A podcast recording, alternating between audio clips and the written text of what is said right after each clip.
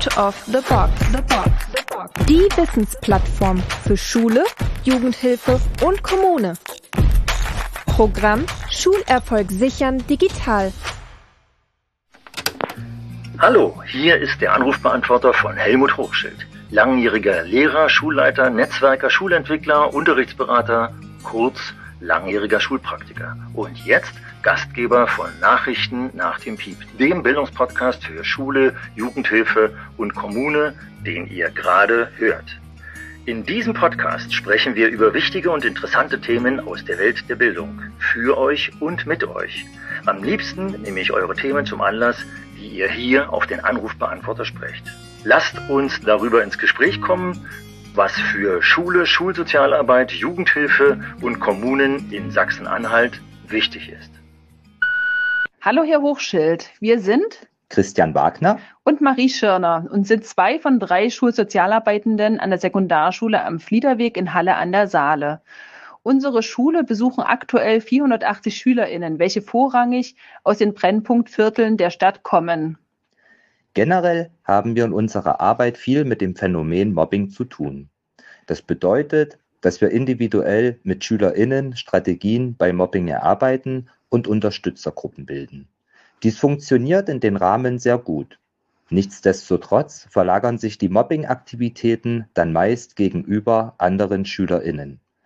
Deswegen haben wir präventive Methoden, wie beispielsweise den Klassenrat in der Schule eingeführt, welcher von den KlassenlehrerInnen mit Unterstützung durch uns SchulsozialarbeiterInnen umgesetzt wird. Jedoch ist die Umsetzung schwieriger als gedacht da wir in der präventiven Arbeit auf schulstrukturelle Probleme stoßen. Deutlich über die Hälfte unserer SchülerInnen hat Deutsch nicht als Muttersprache und für diese Schülerschaft ist beispielsweise die Methode des Klassenrats vor allem sprachlich sehr voraussetzungsreich. Zum anderen haben wir eine stetig wechselnde Schülerschaft. In unserer Schule kommen im Durchschnitt vier bis sechs SchülerInnen in jeder Klasse im Laufe eines Schuljahres dazu. Das bedeutet, dass wir in der fünften Klasse zweizügig starten, während wir in der achten Klasse fünfzügig laufen. Die KlassenlehrerInnen sind mit zahlreichen schulischen, sozialen und familiären Problemlagen ihrer SchülerInnen gefordert. Diese Aspekte haben einen negativen Einfluss auf die Einführung präventiver Programme. Aufgrund der sehr hohen Arbeitsbelastung der LehrerInnen und der hohen Voraussetzungen beispielsweise eines Klassenrates für unsere Schülerschaft. Deshalb unsere Frage. Welche Ideen gibt es, mit solch schwierigen Rahmenbedingungen präventiv und nachhaltig Mobbing entgegenzuwirken? Vielen, Vielen Dank. Dank. Hallo, liebe Hörerinnen und Hörer unseres kleinen, feinen Podcasts äh, Nachrichten nach dem Piep. Ihr habt ja schon mitbekommen, dass wir in den letzten Podcasts bereits schon das Format ein wenig gewechselt hatten. Wir haben nur zwei Fragen. Wir hatten in der Sonderfolge einen Gast und ich freue mich jetzt, dass äh, doch nach dieser schwierigen Frage, die uns äh, die uns Christian und Maria aufgesprochen haben, habe ich mir gedacht, äh, da bin ich zu wenig Experte und habe heute einen Experten zu Gast, der mir sogar persönlich gegenüber sitzt. Hallo Jörg, Jörg, stell dich bitte vor. Wunderschönen guten Tag. Hallo, mein Name ist Jörg Hage, ich bin Sozialpädagoge, Medienpädagoge. Ich arbeite seit 2000 in der Neuköllner Gropiusstadt fürs Jugendamt, immer wieder durchwechselnd für die offene Kinder-Jugendarbeit, wie auch für Schule. Ich gebe eigene Workshops zum Thema Cybermobbing, äh, Datenschutz und Sicherheit, wie man sich im Netz verhält und bilde natürlich Lehrer, Erzieher, Sozialarbeiter in allen Medienbildungs- und Sozialpädagogen Kontexten aus. Für die Hörerinnen und Hörer aus Sachsen-Anhalt, äh, Gropiusstadt, sagtest du, das ist tatsächlich eine äh, große Plattenbausiedlung im äh, Südwesten Berlins. Und äh, diejenigen Hörerinnen und Hörer, die jetzt sagen, oh, schon wieder zwei Berliner, dazu muss ich dazu sagen, wir haben zwar tatsächlich, wie wir festgestellt haben im Vorgespräch, gemeinsame Wurzeln, zwar unterschiedliche Professionen, du Sozialpädagoge, ich äh, Lehrkraft, aber du bist äh, in deiner Expertise wahrgenommen in einer Fortbildungsreihe, in der du dort über Cybermobbing vor allem gesprochen hast, und zwar von einer Person, in Sachsen-Anhalt, die also offensichtlich der Meinung war, dass unsere beiden Kompetenzen auch in Sachsen-Anhalt unheimlich äh, gut gebraucht werden können. Nun aber zurück zu der Frage von Maria und Christian oder zu der Problembeschreibung. Jörg, was hast du rausgehört, wo sozusagen die Hauptprobleme sitzen, an denen wir dann mit unseren Lösungsideen ansetzen können? Ja, also grundsätzlich erstmal habt ihr da eine ganz krass harte Situation vor bei euch vorliegen. Leider ist es aber auch wiederum nichts Besonderes. An Brennpunktschulen ist dieses Setting so. Das große Problem, was ich sehe, ist halt das permanente Auffüllen der Schüler. Und das große Profession, äh, das große Problem ist, äh, sind die ganzen Herkünfte und unterschiedlichen Lebenswelten, in denen die Schüler, Schülerinnen sich äh, sozusagen aufhalten. Das ist einmal eher mm, die migrantische Kultur, die einfach nur anders ist erstmal, und die Armutskultur. Und aus einem anderen Pod äh, weiß ich halt auch, dass es nochmal sozusagen eine Gruppe von Kindern gibt, die im Heim leben. Und die haben alle dasselbe Anliegen, sich emotional gegenüber den anderen aufzuwerten. Ja, also wir haben hier eben wieder das Problem, dass das System Schule eigentlich immer noch ausgerichtet ist darauf, dass wir sozusagen eine möglichst homogene Gruppe haben. Schon diese Wortkombination an sich ist ja ein Widerspruch in sich. Und dass wir sozusagen auf ein gemeinsames Ziel hinsteuern. Was wir gemeinsam noch nicht gelernt haben und teilweise auch in der Gesellschaft noch nicht gelernt haben, dass wir versuchen müssen, aus der Diversität etwas Positives zu machen. Und äh, zu schauen, es ist eben so, wir kriegen sie nicht homogener, um dieses Unwort nochmal zu benutzen, sondern wir müssen schauen, die haben eben unterschiedliche Lebenswelten und wie kriegen wir diese unterschiedlichen Lebenswelten miteinander verbunden? Wie hast du das als Sozialpädagoge sozusagen in den Griff gekriegt? Na, ich sehe im Wesentlichen eigentlich das große Problem darin, dass sie sich nicht genug kennen. Und deswegen finde ich es am notwendigsten, weil wenn sie sich besser kennen, dann würden sie unter Umständen auch bereit sein, sich emotional nicht permanent so stark zu verletzen. Die größte Baustelle ist tatsächlich eben der Mangel an gelebter oder der gelebte Mangel an Empathie, der da meines Erachtens eine große Rolle spielt.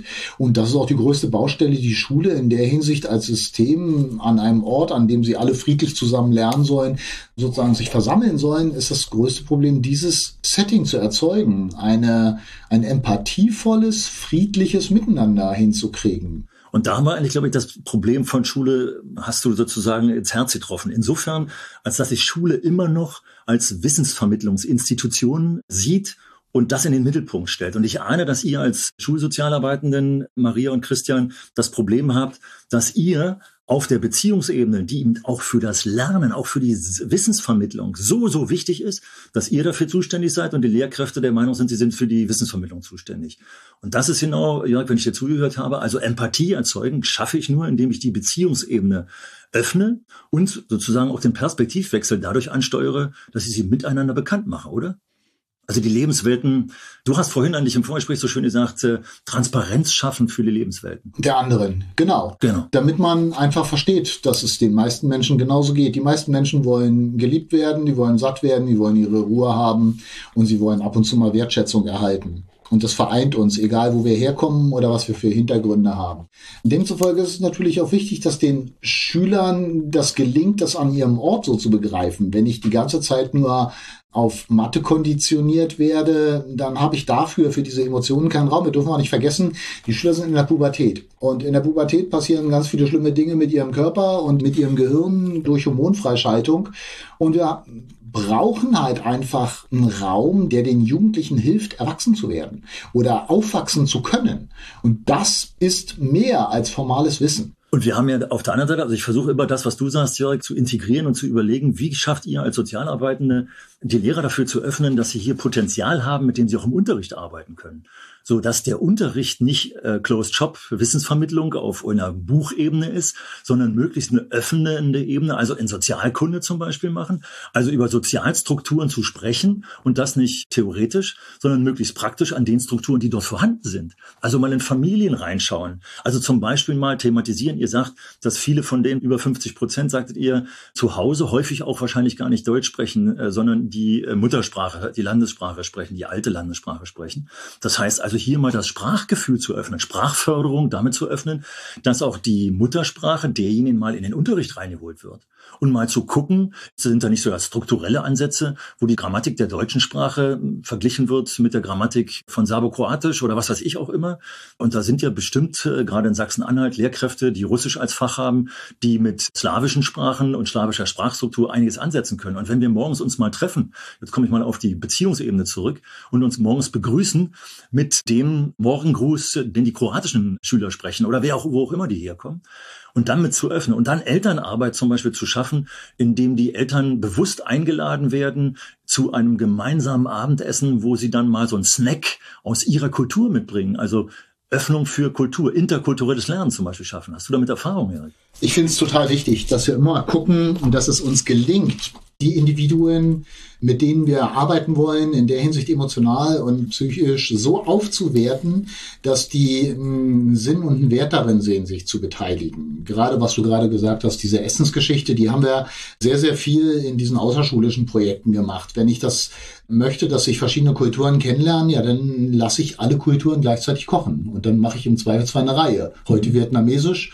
morgen serbokroatisch, ja. übermorgen Thai. Ja. Und, und, so weiter und so fort. Und verknüpft mit dem Englischunterricht kommt dann die englische Kultur. Wir haben zwar keine Engländer dabei, aber das ist dann die Sprache. Und schwuppdiwupp können wir kulturelle, interkulturelle Kompetenzen schaffen auf der Basis des Englischunterrichtes oder Französischunterrichts oder was da noch so ist, aber auf der Basis der Menschen, die da sind. Ich bin der Meinung, das geht auch im Sozialkundeunterricht, erkläre ich gleich, ja, weil wir einfach eine Situation brauchen, die meines Erachtens das ganze Thema am ehesten heilt. Und zwar, dass Schüler, Schülerinnen nebeneinander sitzen und sagen, oh, siehst du, mir geht's genauso wie dir, ich verkack das genauso wie du, weil das mit der und der Sprache zu tun hat. Das mhm. heißt also, sich grundsätzlich immer wieder als Individuum und als Mensch zu begreifen und zu sehen, dass im Grunde genommen es den anderen Leuten, egal wo sie herkommen, egal was sie für ein Setting haben, mhm. genauso geht, finde ich total wichtig. Und das erreiche ich, und damit komme ich jetzt zur Sozialkunde, auch wenn ich gemeinschaftlich denen die Möglichkeit gebe, mal einen Versicherungsantrag auszufüllen. Weil das ist etwas, woran sie alle partizipieren. Die werden nach Hause gehen und sagen, Mama, Papa,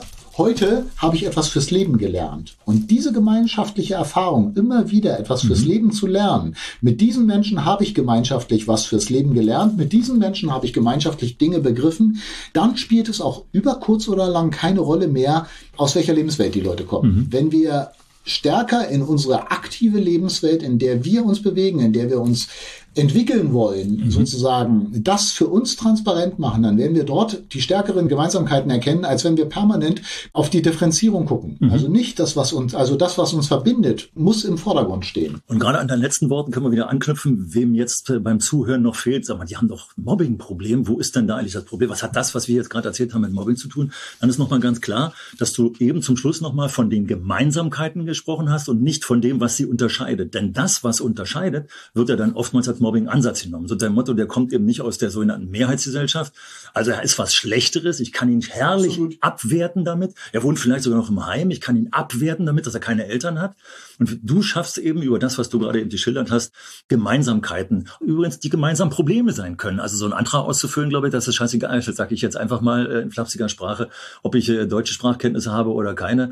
Da haben wir beide mit Schwierigkeiten. Also Gemeinsamkeiten schaffen und zwar, indem wir die Lebenswelten öffnen. Du hast das vorhin so schön genannt. Ich wiederhole das nochmal. Transparenz schaffen für die andere Lebenswelt und dann erkennen, hey, da sind ja Ansätze dabei, die total interessant sind. Oder bei mir in der Familie funktioniert es genauso. Ja, oder funktioniert nicht genauso, sondern da gibt es die gleichen Probleme. Ja, oder, oh Gott, Gott ja. sei Dank funktioniert das ja. nicht genauso. Du hast vorhin so schön im Vorgespräch von der Legitimisierung des Andersseins gesprochen. Mhm. Also, dass das Anderssein eben kein Problem ist, dass ich dazu nutzen kann, zu sagen, ah, weil du so anders bist, bist du einfach, sagen wir es mal in Schülersprache, bist du einfach scheiße und äh, ich darf auf dir rumtrampeln, sondern dass das Anderssein Potenzial hat.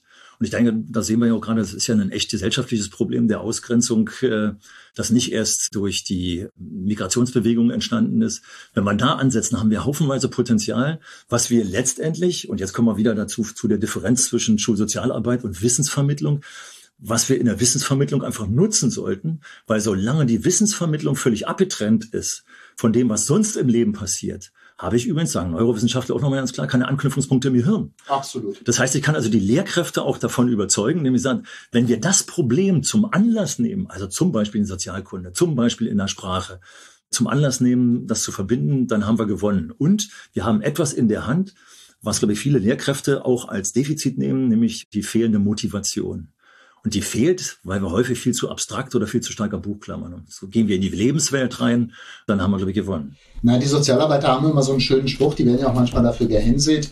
Man muss seinen Klienten auch da abholen, wo man steht. Das ist übrigens in der Lehrerschaft genauso, nur das hört kaum jemand. Äh, ich stelle mir das immer so vor, da bin ich jetzt mit meinem schönen großen gelben Schulbus unterwegs ja. und steht jetzt so ein Klient an der Straße und dann halte ich da und dann mache ich so meine Tür auf, die geht dann so auf und dann steht der Klient da und jetzt muss ich halt gucken, dass ich den in den Bus kriege. Mhm.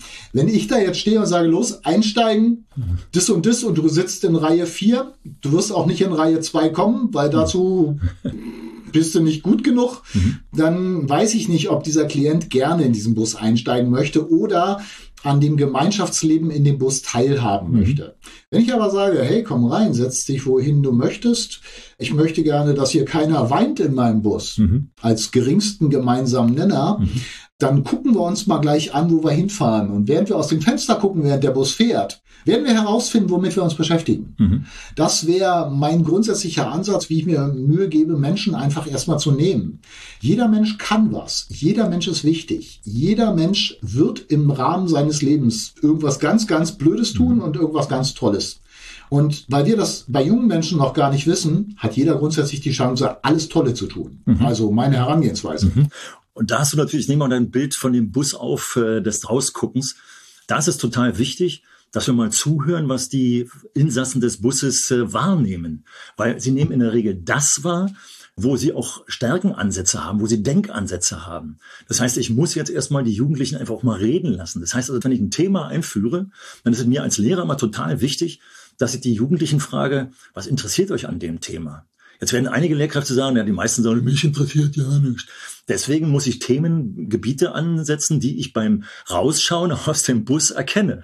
Und da ist total wichtig, dass wir eben nicht in das Mathematikbuch gucken oder das Englischbuch, das Leben von Florence Nightingale, sondern dass wir Pflege- und Krankengeschichtensprobleme jetzt in der Pandemie überall auf der Straße haben und die thematisieren. Und wenn Corona zum Beispiel in einer Familie ist, das thematisieren, also zugreifen auf die Lebenssituationen, die da sind. Und dazu müssen wir den Jugendlichen natürlich auch Raum bieten, darüber zu reden. Und das ist, glaube ich, ein bisschen das Problem, dass ihr in der Schulsozialarbeit den Ruf weg habt, ihr lasst die immer reden, aber davon lernen sie ja nichts. Und wir dürfen sie nicht reden lassen, damit sie mehr lernen. Und das ist ja völliger Quatsch. Wir müssen eben gemeinsam multiprofessionell ansetzen, denen beim Reden zuhören, um dann gemeinsam und übrigens auch, glaube ich, äh, und dann komme ich auch langsam auf den Gedanken, der mir auch total wichtig ist, Ihr habt ja von der Fluktuation gesprochen, also dass ihr immer wieder neue Schülerinnen und Schüler reinbekommt. Und da ist, glaube ich, der erste Ansatz, dass man überlegt, wenn die neu reinkommen, dann kommen sie ja immer erstmal in ein System, was sie nicht kennen und sind tendenziell Störfaktoren in diesem System. Nicht, weil sie von vornherein böse sind oder weil neue immer schlecht sind, sondern weil sie das System erst durchblicken müssen und weil sie auch manchmal tendenziell Opfer sind für Mobbing, weil ja das das Thema ist. Manchmal sind sie auch tendenziell Täter für Mobbing eher. Wie auch immer, wie gehen wir also mit der Fluktuation um? Also erstmal, Jörg, wie siehst du das, wenn da neue reinkommen in der Gruppe, sozusagen aus soziologischer, aus sozialpädagogischer Sicht, wie die Situation der Neuen ist oder der Alten, die die Neuen aufnehmen? Guck mir jetzt erstmal, ich gehe jetzt erstmal in die Perspektive des Schülers. Ich bin jetzt neu an einem Ort. Ich bin unter Umständen neu an eine Schule gekommen, weil es an einer anderen Schule aus multiplen Gründen nicht geklappt hat. Das heißt halt, unter Umständen habe ich auch sehr stark dazu beigetragen und aus dem Grunde trage ich ja schon meinen eigenen Ballast in meinem Rucksack mit in die Schule hinein. Ich bin der, der hier neu ist. Achtung, alle werden mich sehen.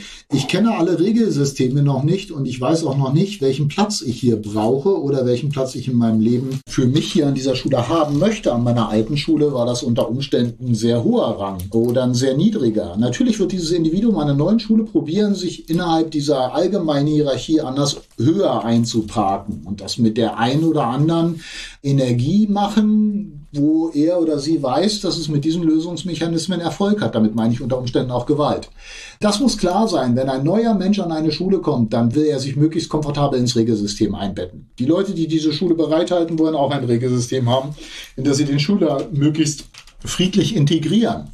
Und da muss ich anfangen zu gucken, jetzt komme ich wieder mit meinem Bus, dass ich mir mhm. den Schüler richtig abhole. Mhm. Dass dem Schüler von vornherein klar ist, zu sagen, guck mal, du, bei uns ist das hier mit der roten Ampel ganz, ganz genauso wie draußen im Straßenverkehr. Mhm. mhm. Und dieses Abholen, diese Willkommenskultur, die sozusagen Neuer braucht, dieses Empfangen, mhm. das spielt meines Erachtens eine große Rolle, weil ich gehe grundsätzlich davon aus, dass die meisten Leute keinen Stress haben wollen im mhm. Alltag. Die wollen in Ruhe gelassen werden. Das mag für einige Lehrkräfte übrigens fremd klingen, weil sie glauben, dass äh, unter den Neuen auch etliche Leute sind, die aufgrund unterschiedlicher Gegebenheiten, Perspektivlosigkeit oder Traumatisierungen im Vorfeld lieber Stress haben wollen. Ja. Das ist aber, glaube ich, nur die Oberfläche. Insofern bin ich äh, dann auch wieder deiner Meinung, letztendlich, wenn wir sie reinkriegen ins System, dass wir erkennen werden, die wollen eigentlich ja keinen Stress haben. Diese leben auch lieber ruhiger und äh, sind keine Streitsüchtigen, so wie sie im ersten Moment äh, Na, und auch, aussehen. Auch wenn das bitter ist für die Leute, die das aushalten müssen. Vielleicht hat dieser Mensch auch nur noch nicht gelernt, dass man Konflikte auch friedlich lösen kann. Mhm.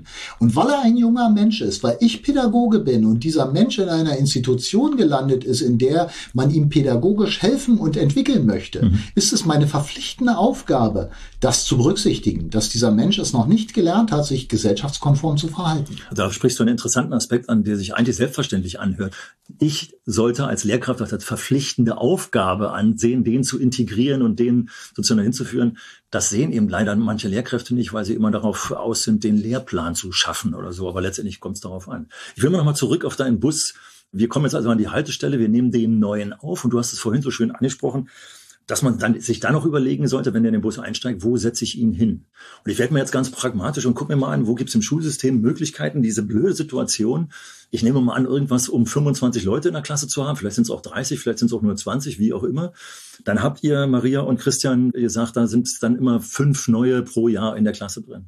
Das heißt also, wenn ich jetzt jetzt schaffe, den Einsteigenden neben jemanden zu setzen, ich will hinaus auf Patenschaften, sozusagen ganz enge Beziehungen schaffen, Gibt es starke Menschen, ich sage es jetzt mal hier für unsere Ohren, Jörg, deine und meine, aber auch für eure Hörerohren, die soziale Intelligenz, so viel integrative Kraft haben, Menschen mit reinzunehmen, mit sie ein wenig an die Hand zu nehmen. Also Patenschaften innerhalb dieser Klassensituation zu schaffen, zu sagen, also pass mal auf, wir haben hier denjenigen. Klar muss ich eine gute Antenne dafür haben, ob diese Patenschaft klappt. Das kann ich aber nach wenigen Tagen schon sehen, ob die sich mögen oder nicht mögen. Also das scheint mir total wichtig zu sein, dass ich die Stärken in der Hoffnung, dass ich Stärken sehe unter den 20 Alten, sage ich jetzt mal, dass wir das äh, schaffen. Also enge Beziehungen schaffen und um dann auch jemanden zu haben, den ich als Lehrkraft ansprechen kann oder ihr als Sozialpädagogen, je nachdem, was da, ich hoffe, wir machen es immer beide zusammen, diese Tandem-Situation, dass wir dann den ansprechen, also den Paten äh, ansprechen und sagen, sag mal, welche Probleme hat denn der, den du jetzt da neu an deiner Seite hast? Äh, wo können wir ihm denn helfen? Wo braucht er Hilfe? Oder auch um die umgekehrte Frage, die wir viel zu selten stellen was, was hat denn der für Stärken? Was macht denn der? Ist der Fußballer oder äh, hat der plötzlich ein Zahlenverständnis, äh, was du noch nicht hast? Also, dass wir diese Möglichkeiten, das hört sich jetzt ein bisschen nach Ausfragen an äh, und vielleicht nach Stasi-Methoden an, aber ich meine das alles im positiven Sinne des Beziehungsaufbaus und des integrativen Aufbaus. Wir würden in der Pädagogik von einem Aufnahmegespräch reden. Deswegen finde ich das jetzt mit der Stasi überhaupt nicht schlimm, Schüler ja. zu fragen, hey, wenn ich mir jetzt vorstelle, wir haben hier fünf AGs, welche Sport-AG wäre eher dein Ding? Ja. So, jetzt nächster Tag, Dienstag, machen wir irgendwas mit Gestalten. Was wäre da eher dein Ding? Mittwoch ja. machen wir irgendwas mit, keine Ahnung, ja. was schreiben. Oder ihr weiß keine Antworten und sagt, willst du mit, mit mir mitkommen? Ja, ja. genau. Ich finde es ganz wichtig, dieses Patengeschichte finde ich mega gut. Mir wäre es wichtig, dass ich, wenn ich so ein Paten-Ding, beziehungsweise was habe ich von diesem Paten, von dieser Patenlösung? Ich habe in der vorhandenen Gruppe, also Schüler, Schülerinnen, die schon etabliert an der Schule sind, eine enorme Möglichkeit, dort Menschen mit Kompetenzen und mit Wichtigkeit und Wirkkraft auszustatten, die unter Umständen im Matheunterricht nicht so punkten können, die ja. sich im Matheunterricht nicht als wirksam begreifen. Ich kann hier ganz andere Leute nehmen. Ich würde mir den größten Irren nehmen an der Schule, der grundsätzlich alle Regeln bricht und zu ihm sagen, pass auf, nächste Woche kommt einer, der ist noch irrer als du. Könntest du dem die Schule zeigen? Also ich vermute mal, dass ihr als Sozialarbeitenden, Christian und Maria, aber die anderen Zuhörenden, das nachvollziehen könnt, was Jörg sagt. Ich habe die Erfahrung gemacht, dass Lehrkräfte häufig aufgrund deiner Aussage sagen, bist du denn verrückt? Den Idioten, also den, den Verrückten hast du gesagt, na, als wichtig. Aber wir haben vorhin im Vorgespräch beide festgestellt, dass wir festgestellt haben, wenn man diese in Anführungsstrichen Verrückten mit einer ernsthaften Aufgabe betraut, dann nehmen die das so ernsthaft an, dass häufig Lehrkräfte total erstaunt sind, äh, was da für Kompetenzen in denen ruhen, wenn man sie ernst nimmt und ihnen zeigt, man vertraut ihnen, man traut ihnen etwas zu, dass das total wichtig ist. Also ihr merkt, äh, ihr Lieben, das Patenschaftssystem wäre zum Beispiel ein System. Andererseits will ich euch auch nochmal konfrontieren mit etwas, was ich festgestellt habe. Jörg und ich, wir haben festgestellt, dass wir beide in Berlin-Neukölln, also eher schwieriger Bezirk, tätig waren. Und ich war dort kurze Zeit an einer Schule, die das ein ähnliches Problem hatten. Und hier haben wir an der Schulstruktur insofern gearbeitet, als dass es tatsächlich, als es Schulsozialarbeit in der Schule noch nicht gab, das ist dann 2006 in Berlin eingeführt worden, dass die Lehrkräfte dann sehr schnell auch mit Schulsozialarbeit zusammen eine, ja, wie soll ich sagen, eine Unterrichtsgruppe, sage ich jetzt einfach mal, gebastelt haben, wo die Neuen erstmal reinkamen. Wo sie vorübergehend erstmal, jetzt sagen wir mal Lehrkraftsdeutsch, beschult wurden wo sie tatsächlich auch ein bisschen mit Inhalten äh, konfrontiert wurden, also leichten Zahl, Begriffsgeschichten, Lese- und Schreibgeschichten. Aber letztendlich ging es tatsächlich in das Regelsystem, sie einzupassen und die ersten Beziehungen zu schaffen. Und äh, da hast du schon rausgehört, Jörg, auf der einen Seite habe ich so ein bisschen die Wissensvermittlung für uns Lehrkräften. Was würdest du denn als Hauptaufgabe sozusagen der Sozialpädagogik sehen in so einem Auffangbecken? Und was schätzen du, wie lange so ein Neuer in so einem Auffangbecken sein sollte? Mir ist eben, als du das Ganze erzählt hast, so 2015 eingefallen, die ganzen Willkommensklassen, die ja, ja. den Flüchtlingen hatten mhm. beispielsweise. Genau. Die haben ja in vielerlei Hinsicht ähnlich funktioniert. Das Problem ist, oder wofür ihr mir da in Halle sehr, sehr leid tut, ist halt permanent diese Fluktuation. Ihr baut dauernd ein System auf und gerade wenn es richtig schön funktioniert, kommt der nächste und hat mit seiner Testphase alle Chancen, das ganze System wieder einzureißen. Und diese Störung eures friedlichen Miteinanders tritt halt permanent zu Kraft. Ich würde halt einfach sagen, es muss einen Wert haben, in eine normale Klasse zu kommen. Mhm. Und deswegen sollte es sozusagen einen Anreiz geben für die Leute, die in der Willkommensklasse sind, so nenne ich das jetzt mal. Mhm. Wobei ganz kurz, weil du immer den Begriff Willkommensklasse, ein Nachteil der Willkommensklasse, Willkommensklasse, und ich hoffe, das könnt ihr ändern, war, dass hier Lehrkräfte alleine agiert haben. Häufig waren es übrigens nicht die besten Lehrkräfte. Sondern wenn wir hier es schaffen, in diesen Willkommensklassen, bleiben wir ruhig bei dem Begriff, Sozialpädagogik und äh, Lehrkräfte zusammenarbeiten zu lassen, dann haben wir zum Beispiel schon mal einen Wert, den wir in den Willkommensklassen so nicht hatten. Entschuldigung, habe dich unterbrochen. Nein, muss ich dir absolut recht ja. geben, finde ich total wichtig. Ich habe es 2015 leider auch so oft so erlebt, dass es wirklich naja, die müssen wir jetzt halt hier so durchziehen. Ja. Da hat man sehr, sehr viele Ressourcen sozusagen ja, eigentlich in den, in den Ausguss gekippt, ja. weil viele von diesen Kindern waren total begeistert, dass sie lernen durften, weil das in ihrem Heimatland oft gar nicht vorgesehen war. Ja. Gerade Afghanistan, Klassiker. Ja, ich kenne Kinder, die haben Arbeitsblätter mit Bleistift und Papier nachgemalt, weil sie die so cool fanden. Weil sie auch häufig im Flüchtlingslager vorher waren oder ja, so. Also all solche Sachen. Gut, mit solchen Kindern, die sind anders sozialisiert, die, die kommen aus anderen Kulturen, in vielen Familien unter Umständen wird auch nicht unsere deutsche Kultur in Anführungsstrichen als die vorrangige betrachtet. Mhm. Das müssen wir alles akzeptieren. Das Problem ist dabei eigentlich eher den Schülern eine Möglichkeit zu bieten, zu sagen, guck mal, das ist diese Lebenswelt, in der du aufwächst. Und hier hast du alle Chancen, egal welche Richtung du sonst toll findest, äh, solange die nicht gesellschaftsschädlich sind, im Grunde genommen, kannst du damit hier so sein, wie du das gerne möchtest. Mhm. Diesen Raum müssen wir denen bieten. Das heißt, wir brauchen in diesen Willkommensklassen eine Möglichkeit, dass die Schüler, Schülerinnen den Wert des in die Schule kommens, den mhm. Wert des Lernens mhm. und des Bildung Erwerbens viel stärker in den Fokus gesetzt kriegen, als ihren Namen schreiben zu können oder mhm. solcherlei Geschichten. Ja, ja. Zumal es unter den syrischen Zuwanderern äh, unheimlich viele gab, die kognitiv weitaus mehr drauf hatten, als dass sie eigentlich abgerufen bekommen haben. Und übrigens noch eine Idee. Ihr wolltet da Ideen haben. Also wir hatten jetzt schon äh, die eine Idee Patenschaften, die andere Idee vielleicht eine Auffanggruppe zu bilden. Alles läuft übrigens nur, wenn auch die Lehrkräfte sich öffnen, das System Schule sich öffnet und mitmacht. Also wenn jemand aus dieser Auffanggruppe, aus dieser Willkommensklasse dann in die Klasse wechselt, dass er nicht einfach gesehen wird wie alle anderen Schüler, sondern dass man eine Verbindung schafft. Eine Idee aber noch, äh, die ich tatsächlich in Berlin-Lichtenberg erlebt habe, als ich noch äh, ausgebildet habe. Äh, dort ist eine Klasse tatsächlich in das Flüchtlingsheim gegangen, in dem die waren. Äh, glücklicherweise muss man sagen, das war eigentlich ein relativ gut äh, ausgestattetes Heim, also nicht vergleichbar mit den Zeltlagern, die wir in den anderen Ländern sehen.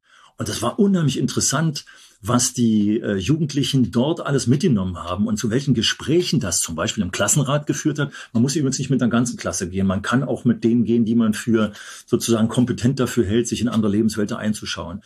Jörg hat vorhin gesagt, wir haben einen anderen Zusammenhang mitgekriegt, dass ihr auch relativ viele Heimkinder habt. Und das fand ich auch eine gute Idee von dir, Jörg, zu sagen, lasst uns doch mal in die Heime gehen äh, und mal gucken, wie da die Lebenswelt aussieht. Und ich weiß, dass es bei mir in meiner Schulzeit etliche Jugendliche gegeben hätte, die gesagt haben, ist ja viel schöner als in meinem depperten Elternhaus, was da läuft. Weil, da kommen wir nochmal zum Thema Mobbing, weil du ja vorhin sehr schön zusammengefasst hast, Jörg, was ist denn Mobbing? Eigentlich der Lustgewinn am Abwerten. Mhm. Dass man mal schaut, was nehmen die eigentlich als Ansatzpunkt für die Abwertung, also für das Mobbing. Sind es nur Äußerlichkeiten wie Kleidung oder ist es äh, wie in diesem Fall, den ich gerade geschildert habe, die Herkunft? Du hast ja keine Eltern, du bist ja asozial. Und wenn man mhm. jetzt, du hast vorhin so schön gesagt, vielleicht kannst du das nochmal äh, beschreiben, die Transparenz für die Lebenswelten schaffen. Äh, ja, wie kann ich das denn, ich überlege gerade, wie ich das nochmal anders erkläre. Hm ich gehe halt einfach, oder es ist einfach meine Erfahrung, dass wenn ich merke, dass der andere Mensch dieselben Bedürfnisse hat wie ich selber, dann bin ich auch eher bereit, ihn empathisch sozusagen als gleichwertig zu betrachten. Mhm. Und diese Transparenz, dass Kinder, die in Heimen leben, genauso um Taschengeld betteln wie ihre Eltern, dass Kinder, die in, was weiß ich, islamischen Familien genauso betteln, abends um 20.15 Uhr eine bestimmte Sendung sehen zu dürfen wie eine deutsche Familie, das spielt alles keine Rolle. Oder am Computer spielen zu dürfen. Oder ein Computerspiel, Fortnite spielen zu dürfen ja. oder was auch immer. Mhm. Genau das ist genau die Sache. Wir sind in vielerlei Hinsicht einfach erstmal Menschen. Mhm. Und das würde ich gerne immer runterbrechen. Nur hast du vorhin gesagt, so die sollen sich gegenseitig besuchen.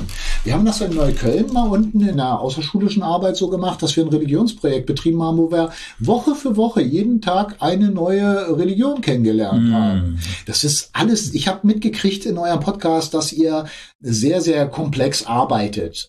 Und ich bin kein Schulsozialarbeiter, deshalb habe ich so ein bisschen auch so, so bin ich ein bisschen befangen darin, äh, euch was zu sagen, weil mhm. meines Erachtens seid ihr sehr, sehr kompetent. Ihr arbeitet nach No Blame, ihr sucht Unterstützergruppen und sowas. Deswegen finde ich es schwierig, euch da Tipps zu geben.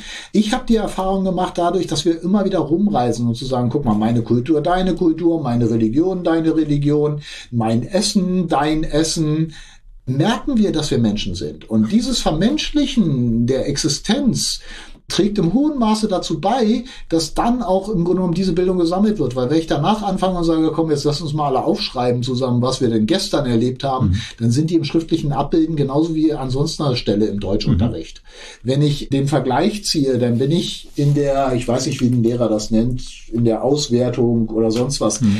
Ganz vieles von dem, was wir in der Lebenswelt haben, wofür wir schulische Bildung brauchen, ist den Kindern verloren gegangen, zu verstehen, warum sie es brauchen. Mhm. Ab dem Moment, wo der Schüler, Schülerin versteht, warum er eine bestimmte Bildung braucht. Das braucht er und damit der Lehrer den Lehrplan schafft.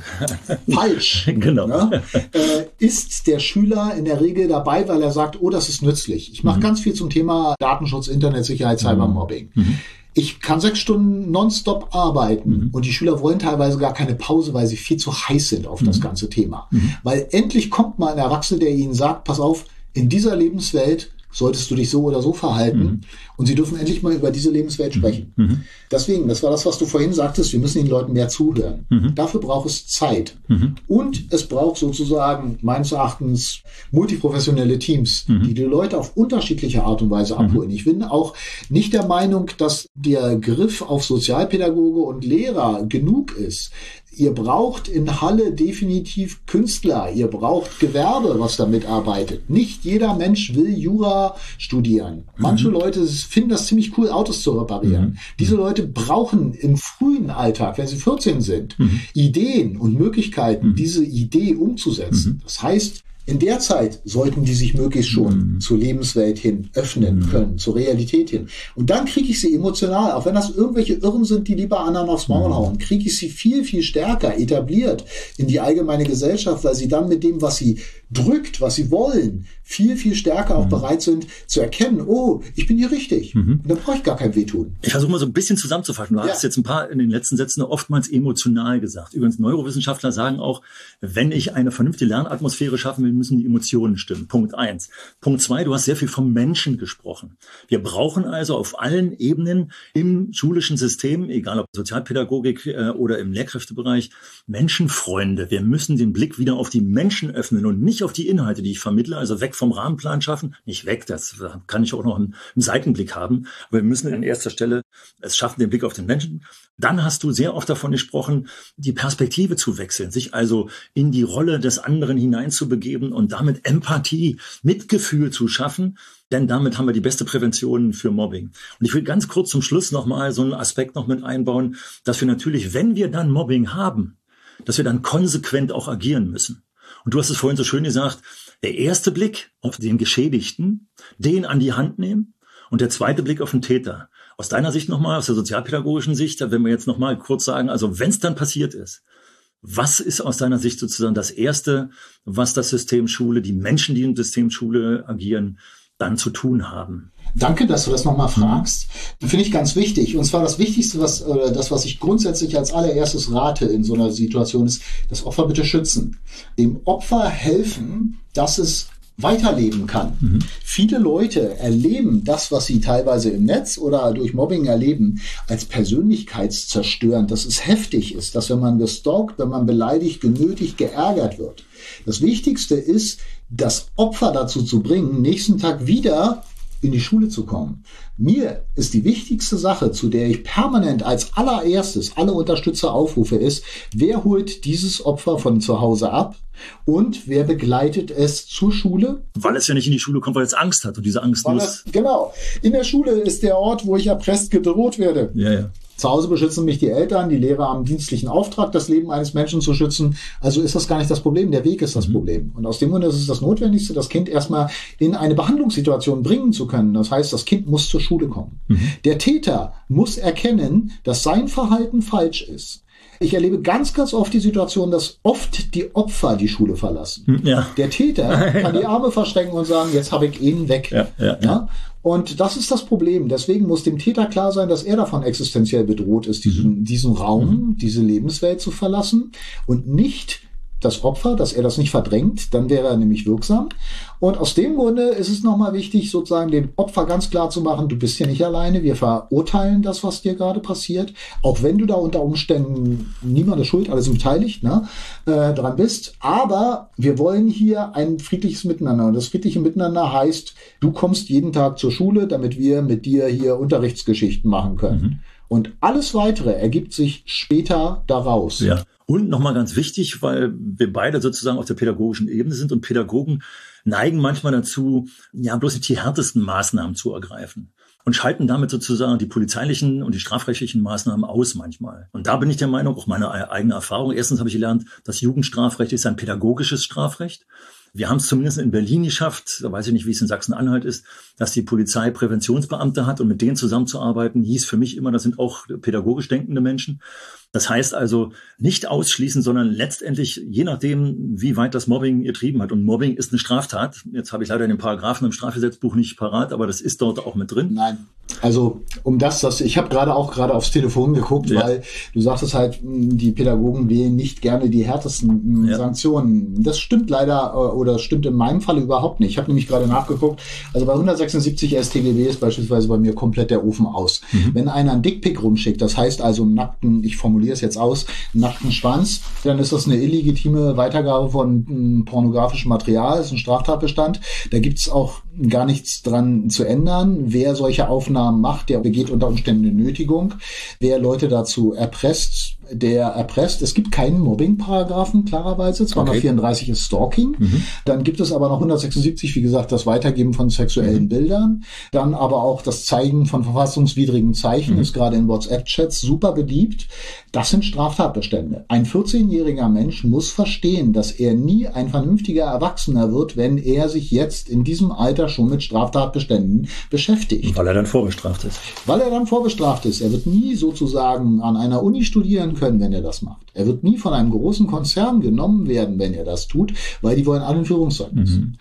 Das ist wichtig. Das wissen die Kinder aber nicht. Und deswegen ist jetzt, glaube ich, ganz wichtig, dass wir uns nochmal zum Schluss gesagt haben. Also an erster Stelle Blick aufs Opfer, hier Unterstützung schaffen, dass das Opfer sich wieder in die Schule traut und dem Opfer Vertrauen geben, dass die Menschen, die an der Schule um ihn herum sind, ihn unterstützen. Und auf der anderen Seite dem Täter ganz klar machen, was er da gemacht hat, bis hin zu den genannten Paragraphen. Und wir haben die dritte Gruppe, derjenigen, die eventuell im Mobbingfall Mitläuferinnen und Mitläufer waren oder die da gar nichts mit zu tun hatten, aber es wahrgenommen haben, das Problem. Und hier setzt natürlich die beste Prävention an. Solche Fälle, das muss man jetzt sehr vorsichtig machen, weil ja Opfer und Täter in solchen Fällen ja auch eine Rolle spielen, wie man das macht, ohne dass die jetzt nochmal bestärkt oder geschwächt werden, je nachdem. Und wir haben auch die Situation des Datenschutzes nochmal so. Richtig, genau. Aber trotzdem müssen wir Pädagogen äh, da immer schauen, dass wir solche Fälle nicht etwa unter den Tisch kehren, das ist mir zu kompliziert, sondern sie pädagogisch nutzbar machen. Das ist, glaube ich, die beste Prävention. So, Jörg, äh, die halbe Stunde ist schon lange um. Ihr merkt, äh, wir hätten hier ganz viele Möglichkeiten. Mich kennt ihr hier in diesem äh, Podcast. Jörg, nochmal ganz klar, ihr hat es ein paar Mal jetzt erwähnt, er steht für Fortbildung in Kollegien in allen möglichen Zusammenhängen zur Verfügung. Und ich habe dich, Jörg, als sehr kompetenten Menschen kennengelernt und habe wieder mit Ihnen gelernt, wie toll es ist, wenn zwei Menschen aus unterschiedlichen Perspektiven auf das gleiche Problem schauen. Es hat mir ganz, ganz viel Spaß gemacht. Vielen, vielen Dank. Ich hoffe euch auch.